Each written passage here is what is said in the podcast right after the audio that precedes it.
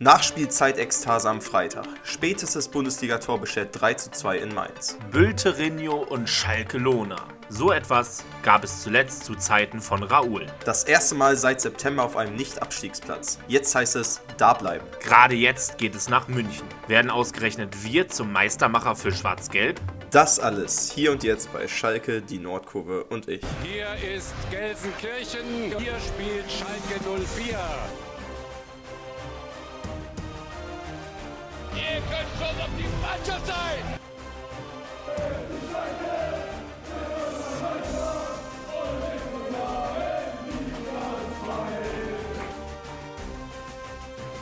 Es gibt gewisse Dinge im Fußball, die sind nicht beeinflussbar. Abseits von Raul, Raul,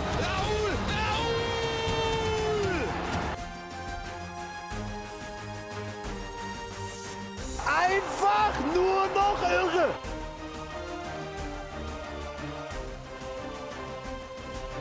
Schalke Die Nordkurve.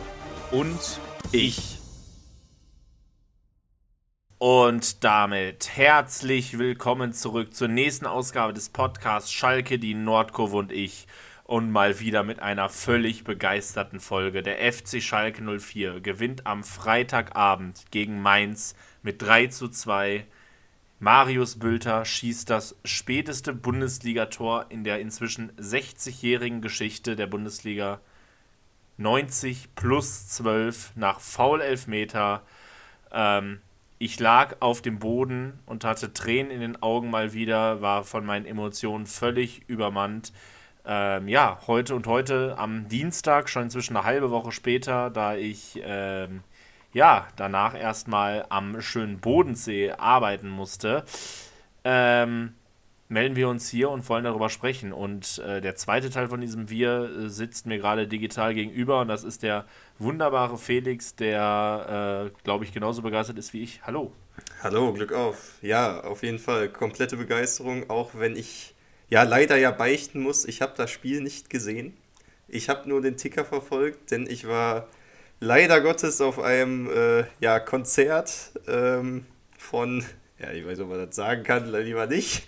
Nein, Roy, kann man nicht sagen. Roy Bianco und die Aruntati Boys. Nee, das war ganz cool eigentlich, aber es war in Münster und ich hatte noch vorher überlegt, mein Schalke-Trikot anzuziehen, weil Spieltag und ich, ich hatte es in der Hand und dachte mir so, ich hatte ein bisschen Schiss, dass ich auf Schnauze bekommen, ehrlich gesagt, da, weil Münster ist ja, weiß nicht, ich dachte so Hälfte, Hälfte, vielleicht triffst du auch die eine oder andere Zecke und, äh, aber ich muss sagen, das war eine zweite Nordkurve auf einmal. Und es hab, ich habe so viele am Schalke-Trikot gesehen. Es waren so viele die ganze Zeit, die getickert haben. Und beim 3 zu 2 wirklich, da wurde das Konzert gefühlt unterbrochen, weil äh, bei einem sehr emotionalen Lied auf einmal irgendwelche Atzen aus Gelsenkirchen angefangen haben zu jubeln, zu schreien und geweint haben. Ich hatte auch Tränen in den Augen, gebe ich zu, gebe ich offen und ehrlich zu, als ich gesehen habe, Bülter 3-2, also komplett übermannt gewesen. Ja, und dann hatte der Abend natürlich auch äh, lange Zeit kein Ende erstmal. Ja, wir sind, äh, wir sind auch noch danach losgezogen. Äh, und ja, war dann auch noch ein, auch noch ein guter, guter Abend, auch wenn der, glaube ich, dann nicht so lange ging noch wie euer. Aber ja, wir sind auf einem, ihr habt es gerade schon in der Überschrift gehört, auf einem Nicht-Abstiegsplatz. Das erste Mal seit dem äh, achten Spieltag. Ja, ich bin noch relativ begeistert, muss ich sagen, ähm, wie sich das entwickelt. Und wir haben jetzt noch drei Spiele. Die Gegner werden nicht leichter, aber ähm, zwei Siege in Folge. Zum zweiten Mal in dieser Saison gab es nur Stuttgart und Bochum ein Back-to-Back-Win und äh, ja, jetzt ein zweites Mal nach dem Sieg gegen Bremen, auch der Sieg äh, gegen, gegen Mainz jetzt. Und wir wollen ein bisschen über das Spiel sprechen und da würde ich sagen, Felix, walte deines Amtes. Wir gehen rein in die Aufstellung. Genau, starten wir mit der Aufstellung. Da hatten wir zwei Wechsel vorgenommen, aber wie gesagt, wie immer von vorne, Schwodo weiter im Tor, Fährmann ja noch immer verletzt. Ähm, ja, Innenverteidigung, direkt, da direkt die erste Änderung. Yoshida rotierte raus. Ja, irgendwie bei Thomas Reis ist es, glaube ich, so, wenn du ein Tor schießt, dann bist du gesetzt für das nächste Spiel auf jeden Fall. Sepp van den Berg rotiert in die Startelf rein. Äh, neben Kaminski, links Matriciani, rechts Brunner, der wieder genesen ist jetzt. Ja, Doppelsechs, äh, so wie die ganze Saison eigentlich schon, wenn nicht einer dumm gelb gesperrt ist oder verletzt ist, Kral und Kraus. auf der 10 Salazar, links Bülter, rechts Karaman und vorne Terodde. Also offensiv zumindest dieselbe Kapelle wie gegen Bremen auch.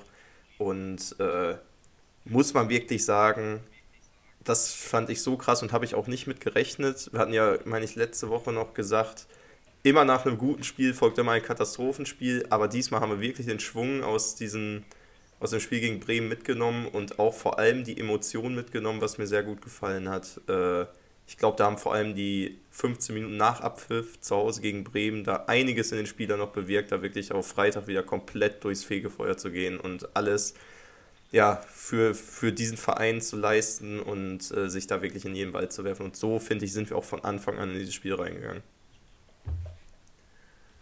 Wichtig zu erwähnen noch, ähm, Tim Skarke verletzt saß wieder auf der Bank, erfreulicherweise. Und wer äh, allerdings nicht auf der Bank saß, ebenfalls Moritz Jens, der nach wie vor verletzt ist, weil man ihn mal wieder zu früh eingesetzt hat.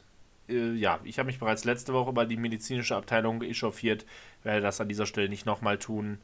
Ähm, ja, er ist auf jeden Fall äh, wieder, wieder etwas fit.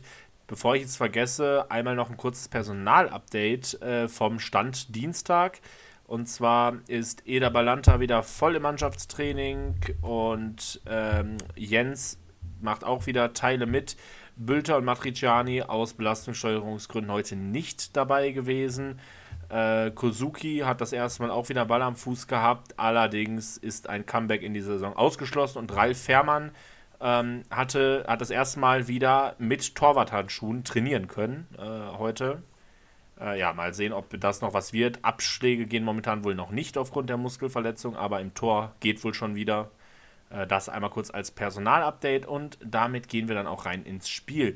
Mainz ebenfalls mit so gut wie voller Kapelle außer den Langzeitverletzten und äh, ja, wir sind, muss ich sagen, ziemlich gut ins, ins Spiel reingekommen, direkt mit voller, äh, mit voller Überzeugung und halt mit vollem Kampfgeist, was mir persönlich einfach immer äh, sehr, sehr gut gefällt. Ein äh, erster Eckball wird von Salazar, wird von Robin Zentner, dem Mainzer Torwart, äh, runtergepflückt in der vierten Minute. Unsere Standards leider erneut nicht so wirklich stark. Wir haben ja erst ein Tor nach dem Eckball erzielt und auch äh, am Freitag waren leider die Eckbälle nicht so wahnsinnig gefährlich, deshalb so die, das erste Mal, dass wir uns annähern ähm, im Strafraum, abgefangen von Robin Zentner und der Name Zentner, der Mainzer Torwart, wird noch häufiger heute fallen. Äh, der schrieb nämlich seine ganz eigene Geschichte äh, im Spiel. Und äh, ja, ansonsten in den ersten zehn Minuten mh, hm, muss man wirklich sagen, ging es viel mehr über den Kampf. Sehr ausgeglichen, ein paar offensivere Akzente von uns, aber grundsätzlich ging es über den Ball, über die Zweikämpfe und über den, äh, über den Einsatz. Es wurde gegrätscht und sich in jeden Ball geworfen von beiden Seiten. Sehr attraktives Spiel, muss ich sagen. Ja, bis zuerst einen richtig gefährlichen Torchance hat es aber dann ein bisschen gedauert. Erst in der 20. Minute, Minute leider dann ja für die Mainzer. Brunner und Vandenberg ja, treten beide ein bisschen ja, tollpatschig, würde ich sagen, über den Ball, so dass der Ball bei Unisivo landet und ja, der nimmt den Ball so halb Dropkick, halb Volley und äh, bringt den irgendwie aufs Tor und Schwolo kann den Einschlag gerade wirklich, also gute Parade, muss er aber auch haben, fliegt da glaube ich mehr als er fliegen muss, äh, gibt dann eine Ecke darauf, die verpufft, aber, aber da hat man gesehen, so ja, eine kleine Unaufmerksamkeit, die birgt immer wirklich dann einmal die Riesenchance dann für Mainz und dann ist es auch dann, ja, schnell passiert, dass Schwolo dahinter sich greifen müsste, aber diesmal auf jeden Fall gut pariert und äh, der muss man ihm auch lassen, der kommt jetzt immer mehr wieder zu, zu einer guten Form zumindest, also wird immer mehr Rückhalt als äh, ja, Unsicherheitsfaktor. In dieser Phase, wo wir dann uns etwas sehr stark von Mainz haben einwickeln lassen und immer mehr zurückdrängen lassen haben, äh, haben wir dann irgendwann so ab Minute 23, 24 wieder das Spiel etwas beruhigen können, haben in Ruhe hinten aufgebaut. Auch das ist eine Qualität, dann mal wirklich über ein bisschen Ballbesitz zurückzukommen und sich somit dann langsam nach vorne zu arbeiten. In der 26. Minute gab es dann die erste richtige Chance für den FC Schalke 04 und ja, was soll man sagen? Ähm, ich habe gedacht, ich bin zehn Jahre oder boah, ist inzwischen mehr, äh, wir haben ja schon 23, ich bin elf, zwölf Jahre zurück und äh, Raoul ist am Ball.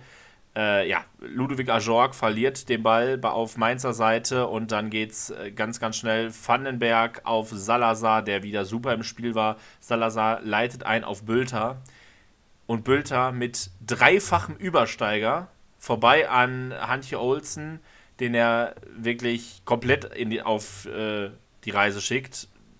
Ja, also in Ronaldinho oder Raoul-Manier äh, lässt er da mit dem dreifachen Übersteiger den Verteidiger aussteigen und dann mit dem linken Fuß unhaltbar unten ins Eck, Zentner ohne Chance. Ja, äh, ich weiß gar nicht, was ich dazu sagen soll. Also ich weiß nicht mehr, wann ich das letzte Mal so ein tolles Tor gesehen habe, ja. mit so einem Trick vorher. Also wann haben wir das letzte Mal ein Tor nach Trick erzielt? Äh, Individuell Bülter ist irgendwie für die, heftig. Geisteskrank. Für die, ja, hat. also wie gesagt, ähm, ich gehe da auch mit. Bülter steht jetzt bei zwölf Saisontoren und also sollte das irgendwie gut gehen, dann hat der dann sehr, sehr großen Anteil am Ende dran. Das muss man wirklich sagen. Auf, auf äh, hier an der Stelle Bülters elfte Saisontor. Das ist so, das ist so krass. Also der hat wirklich, ist noch immer unsere Lebensversicherung hoch 10 da. Und äh, du sagst, es hat dich an Rau erinnert, ja, es hat ja auch funktioniert, aber weißt du, an wen es mich auch erinnert hat, so ein bisschen? Die Übersteiger hat auch immer ein gewisser Julian Draxler gemacht, nur dass es bei dem nie geklappt hat. So, und das, ne, Julian Draxler, so, sieht, so macht man es richtig, würde ich sagen an der Stelle. Ja, aber gehen wir weiter. Ähm, in der Folge waren wir auch dann echt richtig gut im Spiel drin, was mir so gut gefallen hat. Wie gesagt, ich habe nur den Ticker gelesen und aber hinterher natürlich äh, das ganze Spiel nochmal gesehen auf The Zone. Ähm, wir, wir spielen so scharf nach vorne auf einmal. So in, den, in den weiteren 10 Minuten immer scharfe Bälle, meistens über Salazar in die Tiefe, Steckpässe auf Karaman und Bülter. Ähm, hat nicht immer alles funktioniert, aber da war eine Idee hinter, da war ein Matchplan hinter, äh, mit dem wir Mainz auch wirklich ausgehebelt haben und in Mainz auch in, der, in dieser Phase wirklich nicht irgendwie äh, ja, dem irgendwas entgegenzusetzen hatte. 35. Minute, Mainz viel zu weit vorgerückt, sodass äh, Terodde ja auf Karaman ablegen kann. Der hat auf einmal richtig viel Platz vor sich. Ähm, könnte zwar noch abspielen, aber entscheidet sich für den Abschluss, legt den Ball rechts an Zentner vorbei. Ja, leider an den rechten Außenpfosten. Das wäre ja vielleicht schon, ja, die Entscheidung wahrscheinlich nicht, aber das wäre auf jeden Fall ein mieser Doppelschlag für die Mainzer gewesen und äh, auch ein Warnschuss vor allem, denn in der Folge konnten wir nicht mehr so gut, sagen wir, daran anknüpfen, an dieses, ja, würde ich schon sagen, Powerplay, was man auch selten in, in dieser Saison mal von uns gesehen hat. In der 40. Minute sieht Ludovic Ajorg, der ja, man muss sagen, glücklicherweise wirklich keinen guten Tag erwischt hatte. Die völlig zu Recht die erste gelbe Karte des Spiels, nachdem er gegen Salazar deutlich zu spät kam. Und in der 44. Minute hatten wir tatsächlich nochmal eine Chance. Wieder mal ein starker Steckpass von Rodrigo Salazar.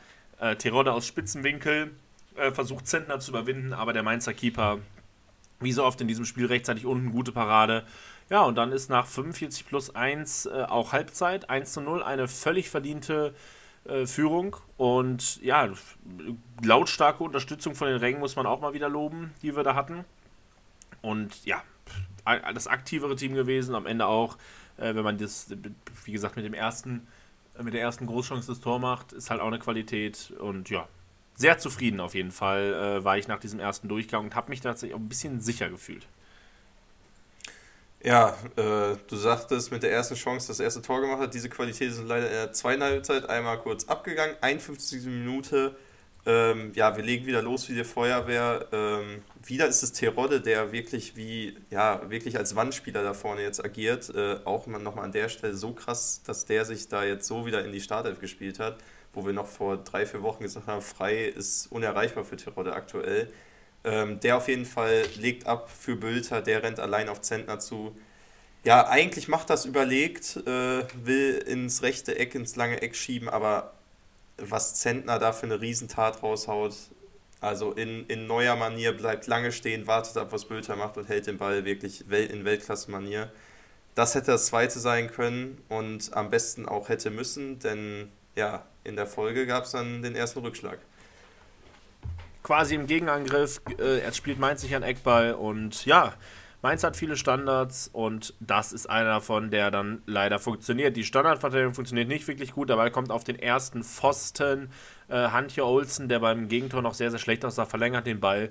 Ja, und Barrero steht einfach richtig aus zwei Metern, Gianni, hebt das Abseits auf, Penta ein bisschen. Ja, und äh, Barrero schiebt ein, 1 zu 1 und ja, man muss sagen, zu dem Zeitpunkt ein wenig aus dem Nichts, aber in der Folge äh, erspielte sich Mainz immer mehr ein Übergewicht. In der 56. Minute muss dann nämlich das 2 zu 1 für Mainz fallen. Äh, Lee steckt super durch und auf Dominik Kor und Dominik Kor, wirklich auch nicht als Torschütze oder als Torjäger bekannt, versucht irgendwie mit einer Ballrolle Schwolo zu überlisten und ja, verstolpert den Ball dann. Also, ich habe wirklich, ich habe den Ball drin gesehen da, muss ich echt sagen. Also Glück, dass der da so doof ist und das nicht schafft. Ja, und also da muss zwar entstehen, auch in der Folge 57 Minute Mainz noch eine Chance, 58. holen sich nochmal äh, einen Eckball und 59. Minute nochmal Ajork dann diesmal mit einer guten Chance und zwingt so Schwolo zum Abtauchen. Und alles sah äh, dann in der Folge so aus, als würde jetzt bald etwas pro Mainz passieren, aber wie so oft in diesem Spiel sollte man überrascht werden. Richtig, denn wieder aus dem Nichts, ja, schlagen wir wieder zu in ja, Person von Tom Kraus. Äh, aus einem Mainzer Einwurf gewinnen wir den Ball. Äh, guckt euch da gerne mal das Reel von äh, Schalke auf Instagram an in was, also für mich auch der beste Angriff seit langem, die Saison, vielleicht sogar der, der Saison der beste Spielzug oder Angriff, weil da schön, es sind sehr viele Parteien beteiligt, Kral und Kraus, die mit, zusammen mit Salazar schön im Dreieckspiel, äh, ja, sagen wir mal, drei, vier Mainzer äh, ausspielen und so, dass Salazar, ja, bis zur Grundlinie eigentlich äh, durchgehen kann, da dann äh, auf Kraus in den Rückraum liegt, der, der durchgelaufen ist, der braucht nur noch einschieben, das ist Fußball, das ist ein Riesenangriff, so effizient und so einfach auch, wirklich. Ähm, ja, wie gesagt, ich, ich finde ich, ich bin begeistert, dass wir endlich mal zeigen, dass wir auch offensiv Fußball spielen können und nicht nur hoch und weit und gucken, ob mal einer irgendwem da vor die Füße fällt. Also das sieht wirklich nach Fußball aus und das sieht jetzt auch nach Bundesliga-Fußball aus, äh, wo wir noch vor zwei Wochen ja gesagt haben, das war ein Bewerbungsschreiben für die zweite Liga fußballerisch. Das hier war auf jeden Fall ein Bewerbungsschreiben für die erste Liga. Ähm, 2 zu 1 äh, zu, de, zu diesem Zeitpunkt. Ähm, ja, und wieder aus dem Nichts, wieder Mainz geschockt. Ähm, und totale Ekstase wieder auf den Rängen natürlich. Und auch in der Folge, in den folgenden 10 Minuten, Mainz äh, ja, kommt kaum raus. Schalke mit immer mehr Chancen und auch wieder immer Zentner. 67. Zentner, 68. Zentner, 69. Zentner. Ähm, ja, ein Chancenfeuerwerk. Es dauert lange, bis Mainz dann mal wieder nach vorne kommt. 70. Minute. Und ja, sie bekommen völlig zu Recht einen Freischuss zugesprochen. Und ja, in dieser Phase, wo Schalke das F komplett in der Hand hatte, greift Mainz mal wieder auf ihre Standardstärke zurück. Ähm, Aaron Martin einfach guter Freistoß. Also ich weiß nicht, was ich dazu sagen soll. 20 Meter vom Tor, der Mauer kann man keinen Vorwurf machen, Schwulo kann man keinen Vorwurf machen. Ist einfach ein super Freistoß. Linker Fuß, links oben äh, in Knick. Tolles Tor. Ähm, zweites Standardtor. Und da kann man aus unserer Sicht wirklich niemandem einen Vorwurf machen. Also es war auch kein dämliches Foulspiel, es war so ein ja, notwendiges Foulspiel, kann passieren. Dementsprechend einfach ein wunderbares Tor. Mehr kann man da, glaube ich, nicht zu sagen. 2-2 und leider wieder der nächste Rückschlag. Ja, richtig, vor allem, weil man, weil es auch so bittere Rückschläge waren, dachte ich da schon so, oh, ob das dann vielleicht, also hoffentlich kriegen wir, lassen wir den Punkt, also holen wir wenigstens noch einen Punkt, weil beide Tore Standardsituation, ja, es tut schon weh, weil spielerisch hatten wir Mainz an sich bis auf ein, zwei Großchancen echt gut im Griff. Und wenn du da halt dir so zwei Dinger fängst, vor allem, dass das 2-2 ist, wo du wirklich, du kannst, wo du nichts machen kannst, ich sagte, hätten wir das Foul dann nicht gezogen, hätten wir uns hier jetzt im Podcast drüber aufgeregt, weil dann wahrscheinlich auch was Gefährliches draus entstanden wäre. Also gar kein Vorwurf da an irgendwem. Ja, und in der Folge dann äh, ja, war Wechselzeit angesagt, 74. Minute Doppelwechsel bei Schalke. Drexler kam für ja, einen wirklich starken Karaman. Polter für Terodde, der ja wirklich jeden Meter gegangen ist und äh, glaube ich einfach ausdauertechnisch jetzt nach 75 Minuten gut am Ende war. Aber wie auch schon sag ich mal, letzte Woche mit Polter und Drexler hast du eigentlich dir da gute Leute eingewechselt. In der Folge ist dann aber nicht mehr so viel entstanden, es war eher ein Mittelfeldgeplörre. Äh, 78. und 79. gab es dann nochmal einen Wechsel bei, auf unserer Seite. Wir wollten, wo ich gesehen, wo ich dachte, okay, auch der Thomas Reis denkt sich, wir wollen hier wirklich äh, die drei Punkte noch sogar haben. Uron für Brunner und Skarke für Salazar, also nochmal zwei schnelle Spieler auf die Außen gepackt. Ja, Ähm, und gewisser Skarke nach seiner Verletzung sollte direkt wieder wichtig werden. 80. Minute, Skarke mit der Riesenchance zur Führung und äh, Zentner wuchs immer weiter über sich hinaus. Riesenparade und drei Minuten später hält Zentner ein, den, also ich würde behaupten, viele Weltklasse Champions League Torhüter nicht halten. Ähm, auf dem Boden liegend, äh, bereits eigentlich geschlagen, hält er den Ball irgendwie unmöglich gegen Polter. Also ich bin verzweifelt vorm Fernseher. Es konnte alles nicht sein. Ähm, ja, dann in der 88. Minute kam noch Latzer für Kraus, der einzige Wechsel, den ich wirklich gar nicht verstanden habe, aber da er am Ende in keiner Weise in irgendeiner Art irgendwie ins Gewicht fiel, äh, völlig egal. Besagter Latzer hat aber tatsächlich in der 91. Minute die Chance äh, aus 16 Metern, nächste Glanztat von Robin Zentner. Aber es wäre natürlich die Geschichte gewesen, wenn gerade Danny Latzer gegen seinen Ex-Club gegen Mainz das entscheidende 3 2 in der 91. schießt.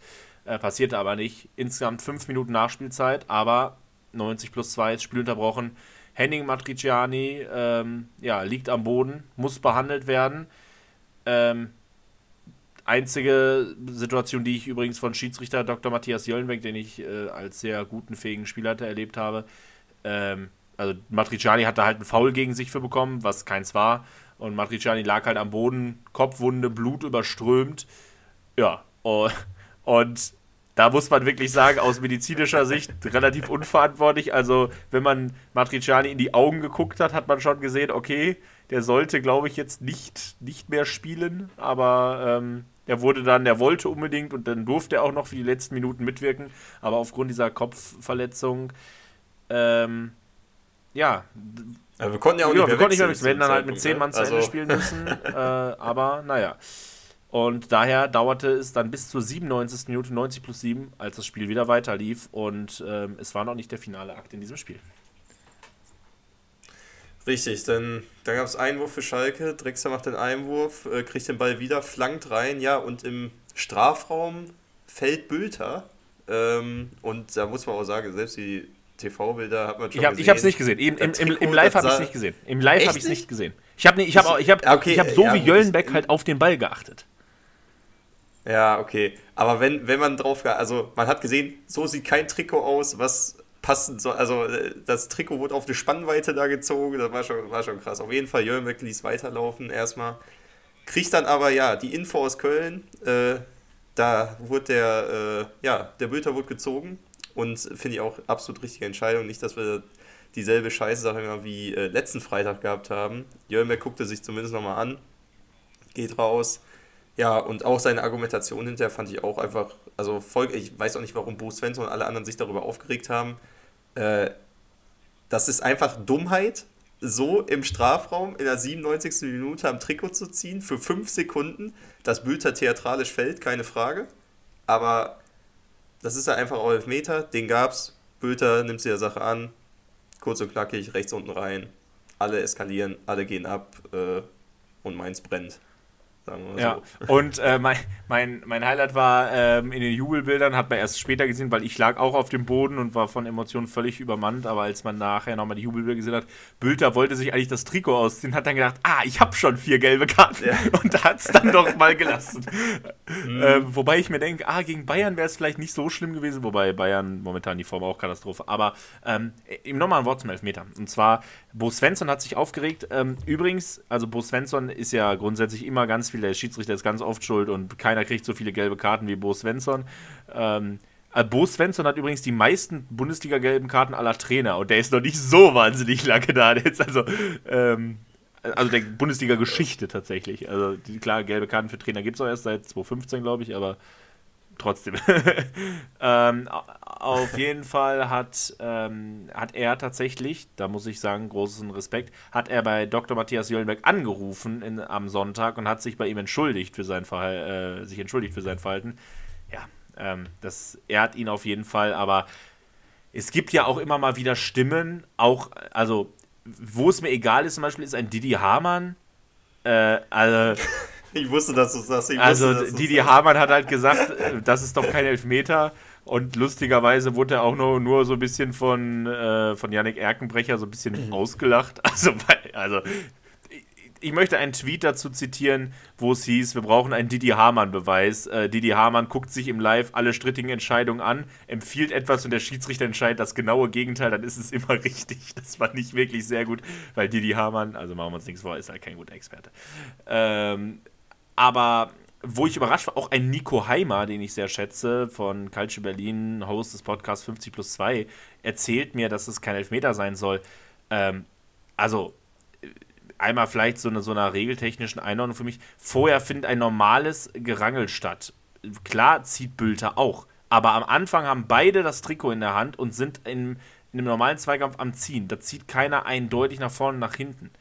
Und ähm, dann kommt es halt dazu, dass Bülter sich nach vorne setzt in diesem Zweikampf und dann halt das Trikot wirklich so extrem festgehalten wird, dass man, dass er nicht mehr wegkommt. Und auch die Argumentation von Bo Svensson, ja, er kommt ja, er wäre ja gar nicht zum Ball gekommen, ist ja völlig Quatsch, weil wenn einer im Strafraum abseits des Balles umgegrätscht wird, selbst wenn der Ball auf der anderen Seite des Spielfelds liegt, gibt es ja auch Strafstoß.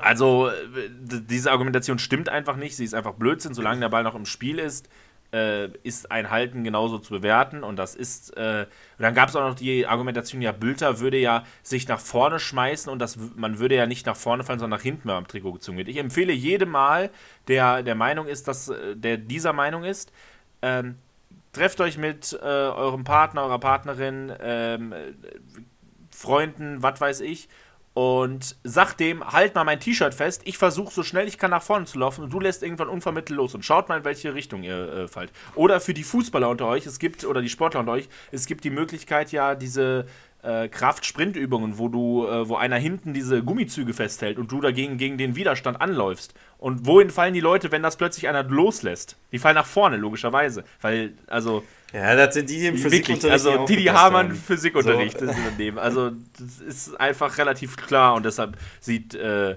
äh, Charky da völlig zurecht die gelbe Karte für Trikot halten, völlig zurecht. Ähm, dann äh, Strafstoßbilder verwandelt, wie schon gesagt. Ja, in der Folge ist natürlich das Spiel aufgeheizt. Es gibt eine Rudelbildung noch, in der Barrero, Chor und Drexler die gelbe Karte sehen. Aber soll uns am Ende egal sein. 90 plus 14. Nach 104 Minuten hat Dr. Matthias Jöllenbeck Erbarmen, pfeift das Spiel ab. Nach Drexler gegen Bremen, Bülter in Mainz. 3 zu 2 Sieg und zumindest über Nacht auf Rang 14 gesprungen. Und ja, der Jubel kennt keine Grenzen völlig begeisternd. Ja, 100 Pro. Also ich glaube, da sind wirklich alle Dämme gebrochen. Es ist nochmal, ja, ich glaube, bei vielen die Hoffnung nochmal deutlich größer geworden, dass diese Mannschaft es wirklich schaffen kann, weil man ja gerade sich jetzt äh, nach dem Bremen-Spiel gesagt wurde, okay, die nächsten Spiele da irgendwie einen Punkt zu holen, wird schwierig. Aber jetzt allein schon jetzt den ersten Dreier geholt zu haben vor den wirklichen Hammerspielen gegen äh, ja, Bayern, Frankfurt und Leipzig, ist einfach richtig gut, ein richtig geiles Zeichen, vor allem an die Liga jetzt auch, an alle anderen Konkurrenten da, die allesamt ja bis auf Hoffenheim verkackt haben. Augsburg nicht. Ähm, Augsburg auch nicht, stimmt. Aber wobei Augsburg dann gezeigt hat, nee, wer hat gegen Frankfurt gespielt? Hoffenheim, ne? Ja. Ja, Hoffenheim hat gezeigt, dass Frankfurt schlagbar ist. Also, wie gesagt, ich sage, wir brauchen auch nicht mehr so viele Punkte. Drei reichen. ähm, drei reichen. Die werden es hoffentlich gegen Frankfurt dann sein, weil gegen das Bayern-Spiel reden wir gleich nochmal drüber. Mal gucken. Ich habe einen leisen Optimismus, ehrlich gesagt. aber, aber es ist einfach, ich, ich wirklich, es ist nochmal eine neue Hoffnung da in Keim, glaube ich. Und äh, auch in der Mannschaft selber glaubt da jetzt jeder nochmal doppelt und dreifach mehr dran als noch vor zwei Wochen. Und das, das, das ist jetzt die Marschroute. Also, wovor ich nur Angst habe, ist, dadurch, dass ich das jetzt denke und dass das ganz Schalke wieder denkt, kann das auch ganz, ganz, ganz, ganz, ganz, ganz doll wehtun, wenn es am Ende doch untergeht. Und Aber dann kann man sich nicht vorwerfen lassen, schon, dann hat man es nicht in den letzten Spieltagen verloren, wirklich nicht. Genau, genau. Auf, auf gar keinen Fall. Also wir sind in der Rückrundentabelle, würden wir jetzt gerade ein bisschen um Europa kämpfen, ehrlich gesagt. Wir sind Achter. Also rückrundentechnisch spielen wir fast Europa. Äh, muss ja auch mal geben. Aber ja, wie gesagt, mal gucken. Machen wir das Spiel zu, Held und Depp. Ja, Held, Bülter, Ende der Diskussion, da brauchen wir nicht drüber reden. Ich bin auf deinen Take zum Depp gespannt. Ja, das ist halt das Ding. Ähm, ich weiß es nicht, ehrlich gesagt. Also, wenn ich jemanden wählen müsste, ich, ich würde keinen keinen aus dem Mittelfeld und keinen aus dem Sturm nehmen, ehrlich gesagt, weil, weil ich die auch so. ich komplett abgeliefert haben. Wenn wir jetzt bei mir ein Außenverteidiger, einer von beiden. Nee, ich habe eine klare, klare Case. Äh, ich, ich, habe, ich kann da keine Aktion festmachen. Matriciani? Also, ich fand Matriciani sehr unauffällig und er hat ungewöhnlich äh, viele, viele Fehlpässe drin gehabt. Das ist mir aufgefallen. Und ich finde, er sieht beim Gegentor, sieht er schlecht aus. Er hebt das Abseits letztendlich auf und ähm, ja, hebt dann immer so, das, ich finde, das sieht immer scheiße aus. Der hebt dann so unbeholfen den Arm, lässt Barrero da auch echt ziehen. Also, es ist, also wie gesagt, wir sagen das ja häufig bei so Spielen, wo vieles passt. Da gibt es häufig sehr, oder selten einen klaren Deppen, aber äh, jetzt in dem Fall ähm, würde ich, wenn ich es einem zuschreiben müsste, es noch am ehesten Henry Matriciani zuschreiben. Hat tatsächlich, sehe ich gerade hier auch die schlechteste Kicker-Bewertung. 3,5 ist halt trotzdem auch, also da sind schon Spieler mit Held geworden bei uns. Also, ja. Ich sag mal, die letzten Spiele hat Matriciani halt immer so eine Passquote von 80% oder mehr gehabt. Jetzt waren es nur 70% und er hat als Außenverteidiger auch nur eine Flanke geschlagen und die kam nicht an. Also, ähm, ja, das ist ja generell so das Ding bei Matriciani. Matriciani ist ja eher der Defensive. Ja, aber, also aber wenn du sagst, er ist halt erst ein Defensiver, dann ist seine Zweikampfquote von 40% auch nicht gut. Ja, ja, wie gesagt, also können wir, können wir gerne dann Matriciani nehmen. Als Deppen wir Bülter hält mal wieder. Ich weiß gar nicht zum wievielten Mal jetzt mittlerweile. Ähm, ja, Matriciani als Depp. Damit ist das Spiel zu. Und ja, ich bin begeistert, noch immer. Also Bülter hat übrigens für einen offensiven Spieler hat der 16 Zweikämpfe geführt und davon über 60% gewonnen. Das ist für einen Offensivspieler geisteskrank stark, wirklich. Also das ist. Ich habe irgendwie so ein bisschen Schiss, dass der uns weggekauft wird noch. Ja, will ich aber 10 Millionen für den haben, Minimum. Ja. Fünf Torschüsse, zwei Tore. Ja. Kannst du nichts zu nee. sagen. Also, ist gut. bin einfach gut. ziemlich begeistert. Äh, er, er, hat sogar statistisch noch eine Torvorlage, weil äh, Kicker die gefaulten Spieler einen ähm, als die einen Elfmeter dadurch bekommen als äh, Torvorlage wertet. Äh, daher hat er sozusagen sich selbst also die Vorlage. Sein eigenes genau, Tor. Genau, das, weil ja. er da gefault wird. Der Gefaulte schießt selbst. Ähm, ja. ja. Funktioniert. Naja, ähm, machen wir das Spiel zu und ähm, ja, ich muss sagen, einfach nur glücklich gewesen an diesem, an diesem Freitag. Hat sich gelohnt. Und ja, du hast, wir haben es schon häufig angesprochen jetzt, wir sind überm Strich das erste Mal seit Spieltag 8. Und warum das so ist, das klären wir jetzt in unserer Kategorie, was sonst noch auf den Plätzen passiert ist. Angefangen, wie immer, in der Regionalliga West, zeitgleich am Freitagabend, ähm, nur wenige Stunden vorher, äh, stieg das Spiel ja in deiner Stadt, in, deiner, in deinem Wohnort der Wahl aktuell, in Aachen. Äh, Aachen gegen Schalke 2. Aachen momentan Sechster, ähm, so gut wie in der Regionalliga West wie seit vielen Jahren nicht mehr. Schalke 2 immer noch Neunter. Aber Schalke 2 war ein guter Freitagabend für den Verein, gewinnt 1 zu 0. Torschütze des Spiels übrigens Niklas Tauer, äh, den wir uns ja ausgeliehen haben, der ja in, bei den Profis keine Chance bekommt und jetzt daher immer wieder in der Zweitmannschaft spielt, aber da hat er das entscheidende Tor gemacht. Äh, sehr erfreulich. Und ich sag mal so, ein 1-0 in der Regionalliga West. Ich will überhaupt nicht auf die anderen Spieler eingehen normalerweise, aber es war ein ganz verrückter Regionalliga West-Spieltag. Also wir haben äh, Ergebnisse 5-4, 3-2, 4-3, 5-1. Also solche Ergebnisse haben wir da reihenweise. Es war ganz verrückt, was in der Regio West passiert ist. Wen diese unteren Ligen interessieren, der äh, kann gerne reingucken. Kommen wir zu drei Ligen weiter nach oben und äh, zur Bundesliga und zu einem Derby, einem Parallelspiel am Freitag, das es seit vielen Jahren nicht mehr gab. Ähm, übrigens, all die Leute, die sagen, ah, früher ohne Freitagsspiele alles besser. Freitagsspiele gibt es seit 1990. Damals gab es übrigens auch zwei Freitagsspiele parallel. Ähm, da gibt's, ich finde, es gibt schlimmere Anschlusszeiten als Freitagsabends, finde ich völlig okay. Ähm, ich, äh, genau, wir haben da, äh, dadurch, dass Bayern 04 Leverkusen am Donnerstag in der Europa League im Halbfinale spielen muss, hat die DFL das Derby gegen den FC Köln verlegt von äh, Sonntagnachmittag auf den Freitagabend als Parallelspiel. Und ja, die Generalprobe für die Europa League ist für Leverkusen gründlich schief gegangen. Sie verlieren zu Hause 1 zu 2 gegen den ersten FC Köln in einem Spiel, in dem ja, wenig Fußball gespielt wurde, sehr viel lamentiert wurde, sehr viel Rudel gebildet wurden.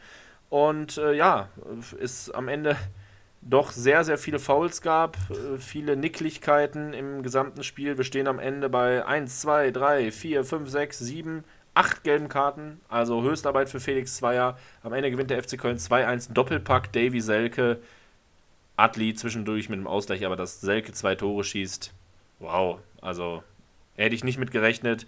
Äh, der FC im Mittelfeld, Leverkusen nach wie vor Platz 6 und wären damit aktuell in der Europa League. Gehen wir zu Samstag und ja, schon ein gutes Topspiel auf jeden Fall. Freiburg gegen Leipzig, äh, Dritter gegen Vierter zu dem Zeitpunkt. Ja, Leipzig ja schon unter der Woche einmal in Freiburg gastiert, äh, als es ja für Freiburg die eine herbe Klatsche gab äh, im DFB-Pokal-Halbfinale. Ähm, ja, wollen, waren sie jetzt auf Wiedergutmachung aus. Freiburg hat auf jeden Fall, was das Taktische angeht, äh, direkt mal umgestellt, äh, ist deutlich ja, defensiv stabiler aufgetreten hat es ganz schwieriger gemacht, äh, ja, die trotzdem aber ihr Spiel da durchgezogen haben, 60, knappe 60% Ballbesitz ähm, und eine Expected Goal Wert von 2 äh, führen dann dazu, dass ja, Leipzig das Spiel mit 1-0 gewinnt, durch Kampel in der 73. dann ja das Freiburger Bollwerk bricht. Ähm, Leipzig aber wirklich verdienter Sieg leider äh, für die Sachsen, die ich meine, 13 zu 3 Torschüsse sagt eigentlich schon alles aus. Freiburg nicht wirklich gefährlich vorne drin. Ja, und dadurch äh, verliert Freiburg leider ihren Champions League Platz und äh, muss den an Leipzig abgeben, die jetzt auf Rang 3 rangieren. Wir kommen zum Spiel TSG Hoffenheim gegen Eintracht Frankfurt und ja, leider gewinnt die TSG Hoffenheim das Spiel 3 zu 1 und äh, ja, macht wirklich wichtige Punkte im Abstiegskampf gut und sie mal gewinnt auch völlig verdient. Ähm, schießen zwar nur viermal auf das Tor, aber es sind alles gefährliche Abschlüsse. Äh, Kevin Trapp sieht auch wirklich nicht so wahnsinnig gut aus, muss man sagen. Ähm, teilweise bereits zur Halbzeit steht es nach Tom von Baumgartner, Kramaric und Bebu 3 zu 0 für die TSG. Zusätzlich ist Trainer Oliver Glasner äh, nicht mehr dabei, nachdem er glatt rot bekommen hat dafür, dass er einen Ball aufs Spielfeld geworfen hat äh, ja, seit einigen Jahren ist, wenn ein Teamoffizieller, also Trainer oder alle anderen Menschen, die auf der Bank sitzen, die keine Auswechselspieler sind, ähm, während des laufenden Spiels einen Ball oder irgendeinen Gegenstand in, äh, aufs Spielfeld wirft, um das Spiel zu verzögern. Das hat Glasner gemacht, zwingend mit äh, Glattrot zu bestrafen. Keine, kein Ermessensspielraum daher für, äh, für Schiedsrichter haben Ausmaß. Pff er, am Ende sagt Glasner, er hätte die Regel nicht gekannt, aber letztendlich ist er selber daran schuld. Ist jetzt für ein Spiel gesperrt. Ja, ich sag mal, ein Spiel weniger, was er auf der Frankfurter Bank äh, erleben wird, weil ähm, es deutet alles darauf hin, dass bei Eintracht Frankfurt äh, ja, Oliver Glasner nach dem Pokalfinale im Juni entlassen wird. Da scheint es interne Probleme zu geben. Ähm, ja. Es gab gerade die Eilmeldung, ne?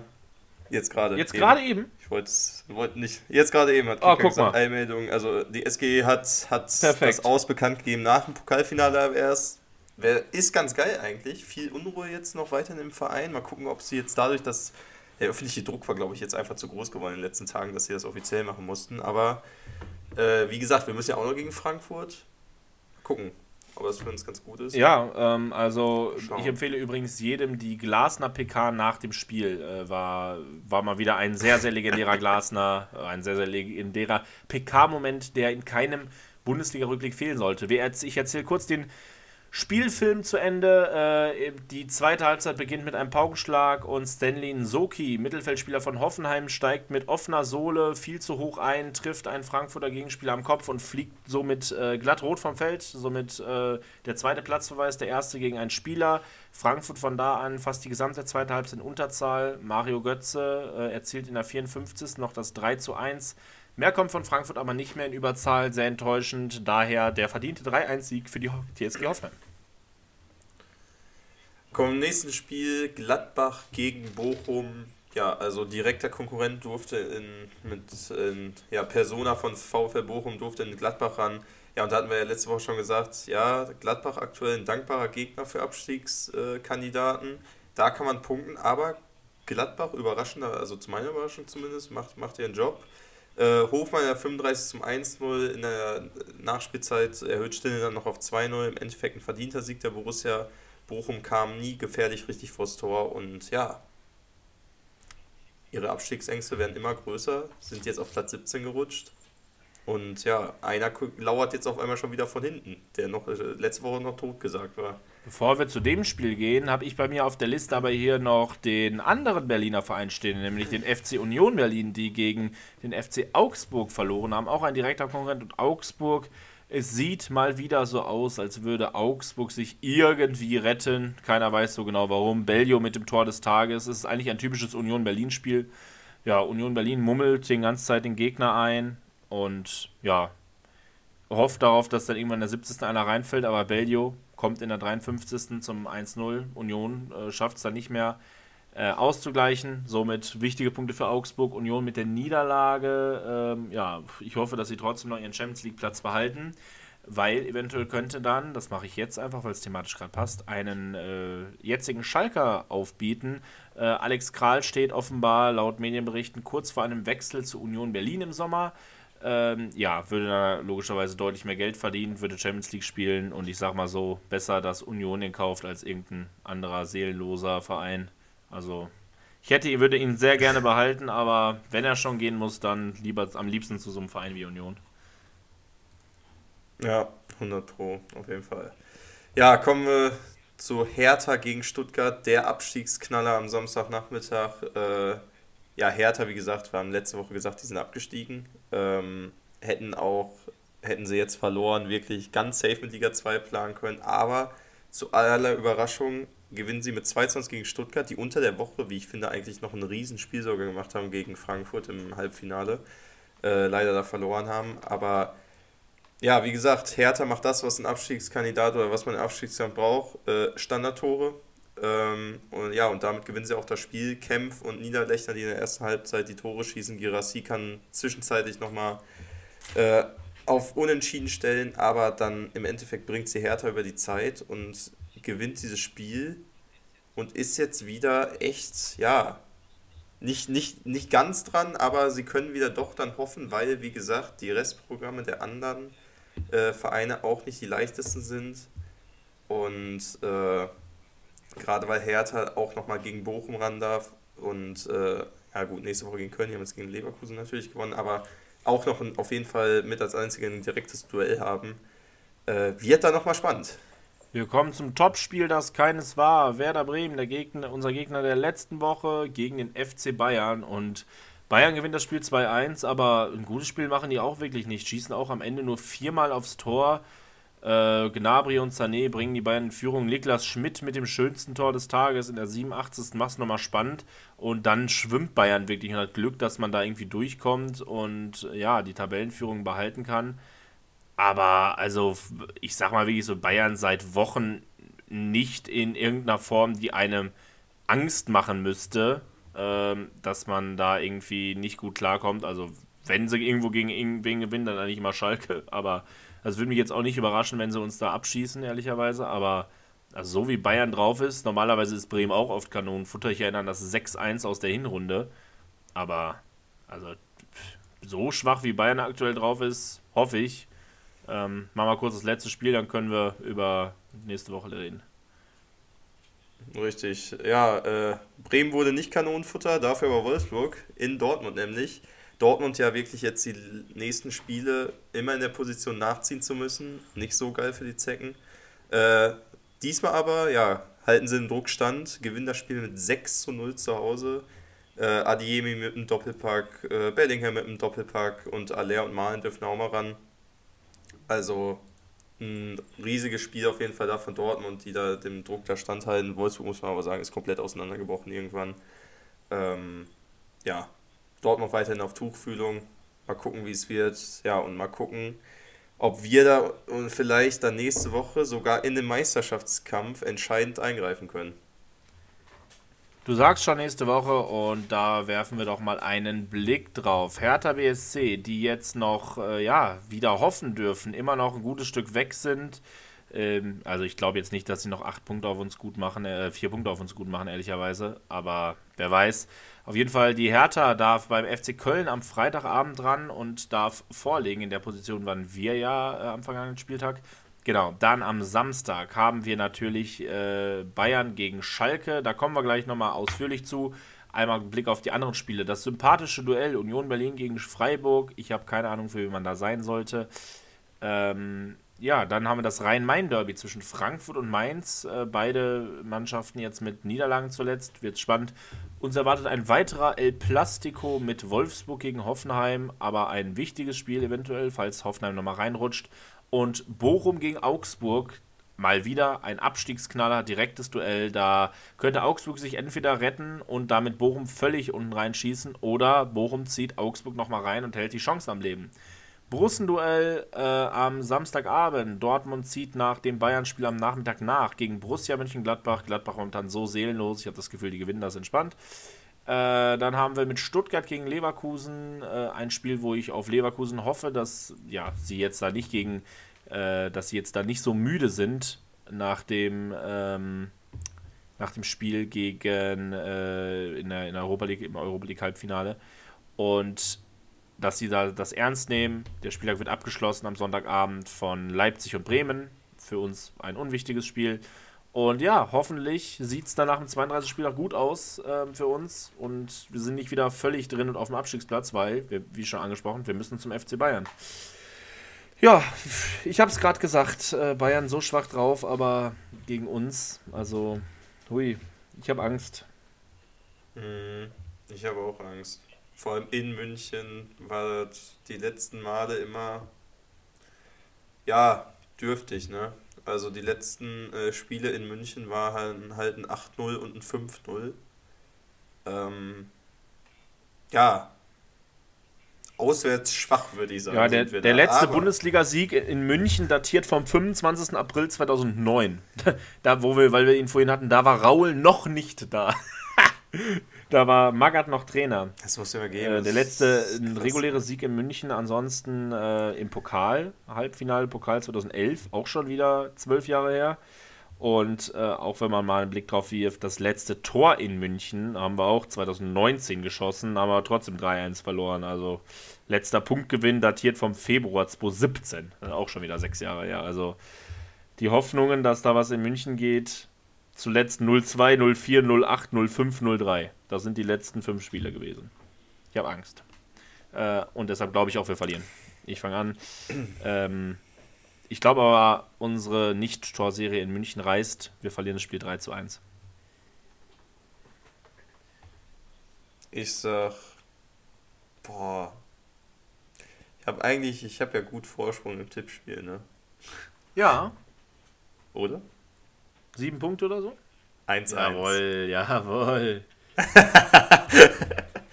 ja, muss, ne? Also. Pass auf, jetzt gewinnen wir das. Jetzt gewinnen wir das cool. keiner Punkte. ja, und hast, hast, äh, da, da würde ich auch nochmal drauf eingehen. Was hältst du davon? Äh, wir wurden ja vom, die Schalker Mannschaft wurde ja vom Dortmunder Bürgermeister eingeladen. Ach äh, ja. Dass, wenn wir das Spiel gewinnen, äh, sich die Mannschaft ins goldene Buch äh, der Stadt eintragen darf. Und dann irgendwelche Dreckszeitungen wie die Bild jetzt meinen, dass da eine Freundschaft draus werden könnte. Was wollen die? Also. Und auch wenn wir das machen, also machen dann wir nicht. Gibt es vielleicht wieder, das machen wir auch nicht, sonst gibt es wieder eine Trainingseinheit um Arena-Ring. Ja, also, wenn, wenn, also, wenn, wenn, wenn, wenn das geplant ist, irgendwie, da wird auch die organisierte Fanszene, glaube ich, vor dem Dortmunder Rathaus sorgen, dass die Spieler da nicht reingehen. Also ja, ich möchte das ja, nicht. Dann, dann also das wird der FC Schalke ja, oder, die soll, also. oder die sollen ja irgendwas, oder die sollen ja irgendeine Scheiße reinschreiben oder so. Also, also. Reinkacken, keine Ahnung. Vor, vor, allen Dingen, stell dir vor, das passiert, die tragen sich da ein und Dortmund ist doof genug, das halt doch noch zu verspielen dann trotzdem. Also es ist ja auch nicht so, dass wenn Bayern jetzt gegen Schalke patzen sollte, dass dann Dortmund automatisch Meister werden würde. Aber ich, ich glaube, ich glaube, ich glaube aber die, die, äh, die Bedingung war, dass Dortmund dann auch Meister geworden ist. Aber ich ja. meine. Also vielleicht sind sie noch doof. Keine genug. Ahnung, ich glaube eher, dass ich glaube eher, dass die, ich glaube eher, dass die Woche später da dann Leipzig wahrscheinlich dann äh, eher zum Meistermacher irgendwie werden könnte gegen Bayern, als dass wir da irgendwie jetzt eine Rolle spielen. Aber mal gucken, wer weiß. Äh, ich habe das Gefühl, wir sind zu allem fähig gerade. Ja. Das, ja, deswegen 1-1. Ich bin, ja, ich, ich sag mal so, ich war mal überzeugter von meinen Tipps. Aber ich sehe mich auch Samstag wieder äh, bei Tipico diesen Tipp. Äh, Nee, sehe ich mich nicht. Sehe ich einsetzen. mich nicht. Sehe ich mich nicht. Ähm, nee, aber ja, es bleibt spannend. Drei Spiele noch, alles geben. Freitag war geil. Hoffentlich klappt das irgendwie. Das ist jetzt mein Wort zum äh, ja, Dienstag. Hoffentlich. Und jetzt gucken wir City gegen Real. Jetzt kommt nämlich äh, qualitativ hochwertiger Fußball. äh, bis dann, macht's gut, Glück auf, ciao, ciao. Glück auf, tschüss. tschüss.